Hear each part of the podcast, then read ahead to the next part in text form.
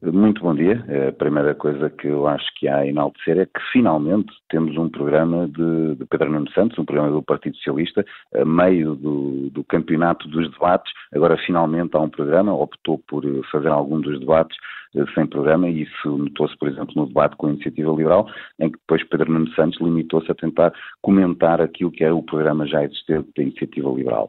E este programa não é só a questão da TAP que está omissa né, neste programa, mas eu acho que podemos dizer que o programa do Partido Socialista é que um misto de, por um lado, mais do mesmo e depois tem assim uns bocadinhos de agora é que é. Agora é que vai ao final de oito anos de governação socialista e, e, aliás, o Partido Socialista que governa 21 dos últimos 28 anos, agora é que vai resolver os problemas dos polícias, agora é que vai resolver os problemas dos professores, agora é que vai acabar com a ditadura das finanças, falando até da autonomia dos ministros. Portanto, Pedro Nuno Santos, que foi ministro, vi, conviveu muito bem com ser um ministro uh, sem autonomia e em que apenas apresentava umas medidazinhas que depois eram propagandeadas pelo próprio governo. Portanto, foi isto que Pedro Nuno Santos veio, veio dizer.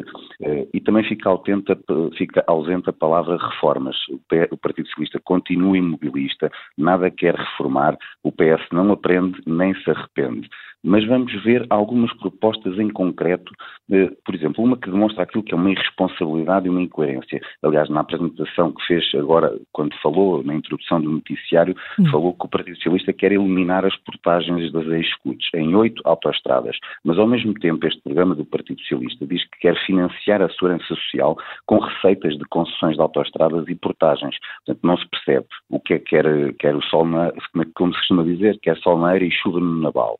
E depois tem medidas bastante preocupantes. A medida de obrigar os médicos a ficar no SNS, mas a pergunta que fica é, também vai obrigar os engenheiros a ficar no, no, no, servi no serviço público, vai obrigar os, os, arquitetos a ficar, vai obrigar todas as pessoas a ficar. Aquilo que vai acontecer com esta medida é que se os jovens já, já passam a emigrar para trabalhar após tirar o curso, com esta medida os jovens que querem seguir medicina vão começar a emigrar para tirar o curso, porque é, é obviamente uma medida que é inconstitucional. Depois tem uma, aquela medida de pôr o Estado como fiador do crédito à habitação.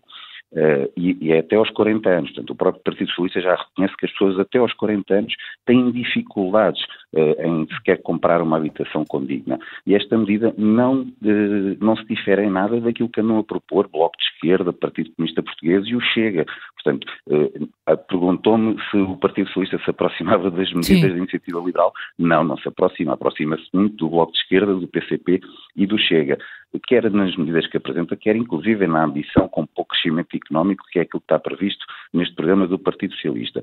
E depois temos até... É, é, mas, uh, Rodrigo Sarava, é pouco ambicioso ou é uh, mais uh, consciente daquilo que é a realidade económica do país? Ah, é muito consciente da realidade económica que o Partido Socialista impôs ao país.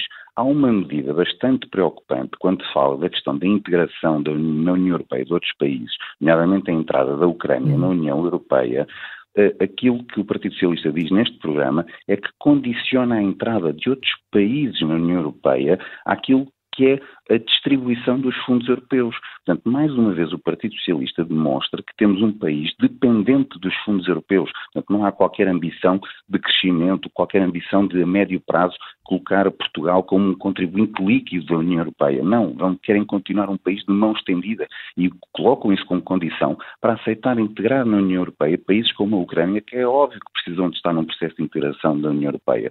E depois há aquela solução também, mais uma vez, que é há dinheiro para tudo. Há dinheiro, é problemas na saúde, manda-se dinheiro. É problemas na educação, manda-se dinheiro. Mas vamos nos focar na questão da saúde.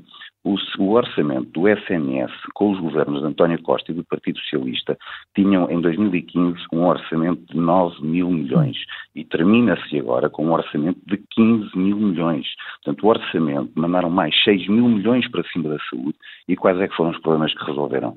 Não resolveram a saúde, está pior. Portanto, o, o, a Pedro Nuno Santos chegou a dizer que o SNS está em risco nesta campanha. Não, o SNS já está em risco por culpa do, do Partido Socialista. Portanto, é mais do mesmo, não é com o Partido Socialista, com Pedro Nuno Santos, que se vão resolver os problemas de Portugal. E, aliás, Pedro Nuno Santos ainda faz uma graçola a dizer que bastava baixar impostos para que os partidos da direita, na iniciativa liberal, como ele diz, que bastava baixar, bastava baixar impostos para se ganhar a Eurovisão.